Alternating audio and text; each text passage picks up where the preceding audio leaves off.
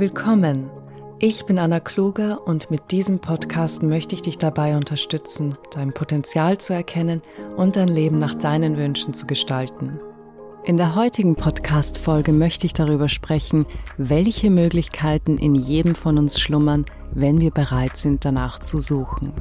Ich möchte dir versichern, dass es nie zu spät ist, sich von seinen limitierenden Denkmustern zu befreien und mittels Bewusstheit und Wille noch einmal neu anzufangen. Mein Podcast soll dich dabei unterstützen, diese Eigenschaften und Vertrauen in dich und den Prozess zu entwickeln. Denn jede Veränderung in deinem Leben beginnt mit dir. 1843 wurde ein Mann geboren, der im Laufe seines Lebens Einfluss auf Millionen von Menschen haben sollte. Sein Name war Russell Herman Conwell. Erst als Anwalt tätig, wurde er später Zeitungsredakteur und schließlich ein Pfarrer. In seinen Jahren als Geistlicher kam es zu einem Ereignis, das sein Leben und das unzähliger anderer ändern sollte. Eines Tages kam eine Gruppe junger Männer zu Dr. Conwells Kirche und bat ihn, ob er sie unterrichten möge. Sie wünschten sich eine Ausbildung an einer Universität, doch dafür fehlte ihnen das nötige Geld. Dr. Conwell versprach ihnen, er würde tun, was er könne, und als die jungen Männer gingen, kam ihm ein Gedanke. Er fragte sich, warum soll es nicht ein gutes College für arme junge Leute geben? Diese Idee ließ ihn nicht mehr los. Er machte sich ans Werk und sollte es fertigbringen, sieben Millionen Dollar für die Errichtung der Temple University in Philadelphia aufzutreiben. Indem er mehr als 6000 Vorträge hielt, sammelte er das nötige Geld für die Gründung der Universität. Jeder dieser Vorträge beinhaltete die Geschichte über das Land der Diamanten, Acres of Diamonds. Es handelte sich um eine wahre Geschichte, die eine tiefgreifende Veränderung in Dr. Conwell und ebenso in seiner Zuhörerschaft bewirkte. Es war ein Bericht über einen afrikanischen Landwirt, der Geschichten von Siedlern gehört hatte, welche ein Vermögen mit der Entdeckung von Diamanten gemacht haben. Aufgeregt ob dieser Geschichten beschloss der Landwirt seinen Grund zu verkaufen und selbst auf die Suche nach Diamanten zu gehen. Er verkaufte seine Farm und verbrachte den Rest seines Lebens damit, in Afrika nach Diamanten zu suchen. Vergebens. Die Geschichte endet damit, dass der niedergeschlagene, zutiefst enttäuschte Landwirt sich selbst das Leben nahm, indem er in einen reißenden Fluss sprang und ertrank. Der Bauer, der das Grundstück des Landwirts erworben hatte, überquerte währenddessen auf seiner neuen Farm einen kleinen Bach, der sich dort befand, und entdeckte einen schönen glitzernden Stein. Er freute sich so sehr darüber, dass er ihn auf seinen Kaminsims legte. Einige Wochen später bekam er Besuch, und dieser konnte seinen Augen nicht trauen, als er den Stein erspähte und fragte, ob ihm bewusst sei, was er vor sich habe. Der Bauer sagte, er dachte, es sei ein Kristall. Wie sich herausstellte, war es ein übergroßer Diamant.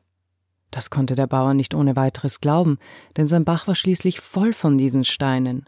Zwar nicht von solch einer Größe, aber doch groß genug. Es stellte sich heraus, dass dieses Grundstück, das der erste Landwirt verkauft hatte, um nach Diamanten zu suchen, eine der ertragreichsten Diamantminen des Kontinents war. Er hatte eine Unmenge Diamanten für praktisch nichts verkauft, um diese anderswo zu suchen. Hätte dieser Landwirt sich vorbereitet, hätte er studiert, wie rohe Diamanten aussehen und erst sein eigenes Eigentum genau untersucht, statt anderswo zu suchen, wäre seine Geschichte wohl schöner ausgegangen.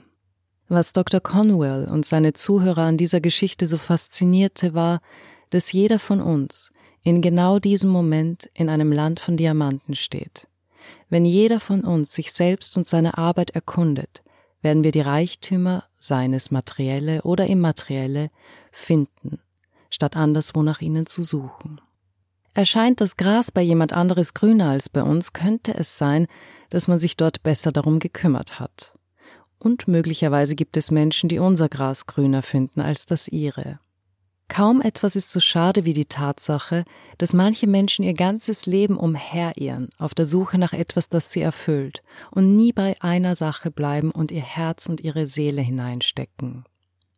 Was auch immer dein Ziel ist, möglicherweise lässt sich der Weg dorthin von da aus machen, wo du gerade bist. Dein Verstand ist die reichste Ressource, die du hast. Gib ihm die Chance, da wo du bist, nach Möglichkeiten zu suchen, deine Ziele zu erreichen, bevor du anderswo suchst.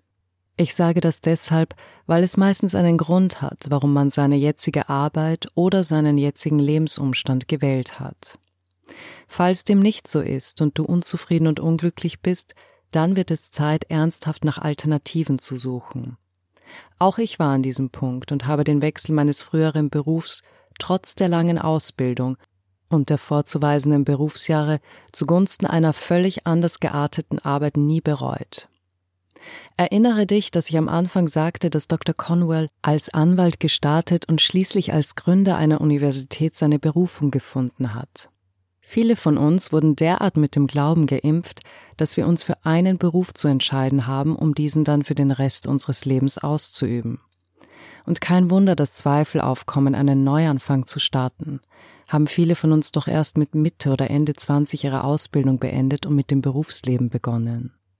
Falls du dich jetzt also noch nicht bereit fühlst, etwas ganz Neues zu beginnen, in jedem Beruf lassen sich zahlreiche Möglichkeiten finden, mehr daraus zu machen und sich dadurch zu verwirklichen.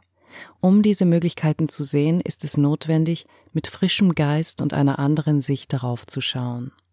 Pierre Teilhard de Jardin sagte, unsere Pflicht als Männer und Frauen ist es, so zu handeln, als gäbe es keine Grenzen für unsere Fähigkeiten. Wir sind Mitarbeiter an der Schöpfung. Statt nur andere zu imitieren, liegen die größten Möglichkeiten in der Kreativität unseres Verstandes, neu und weiter zu denken. Wenn wir nur nachahmen, was andere tun, ist es kein Wunder, dass wir oft das Gefühl haben, im Konkurrenzkampf zu stehen. Sind wir kreativ und bringen unsere eigenen Ideen mit ein, werden wir einzigartig in dem, was wir tun. Bist du glücklich mit den Dingen, wie sie sind, dann ist das nicht notwendig. Aber wenn du dich wie in einem Hamsterrad fühlst, dann wird es Zeit, die Diamanten in dir und deiner Arbeit zu finden. Frage dich, wie gut bin ich in dem, was ich tue? Würdest du dich als Experte in deinem Fach bezeichnen? Wie unterscheidest du dich von anderen? Um ein Diamantenschürfer zu werden, ist es oft notwendig, von der Masse abzuweichen. Nur weil die Mehrheit etwas auf eine bestimmte Weise tut und einen bestimmten Weg geht, heißt das nicht, dass das der beste Weg ist. Es ist der durchschnittliche Weg. Die Besten, wenn man so möchte, sind meist so weit von der Masse entfernt, dass man nicht einmal mehr den aufgewirbelten Staub, den sie hinterlassen, vor sich sieht. Sie sind die Wegbereiter für alle anderen. Wir haben eine Wahl. Es benötigt Neugier, Vorstellungsvermögen und das Wissen, dass Diamanten in rohem Zustand nicht wie die funkelnden Schmucksteine aussehen, die wir kennen.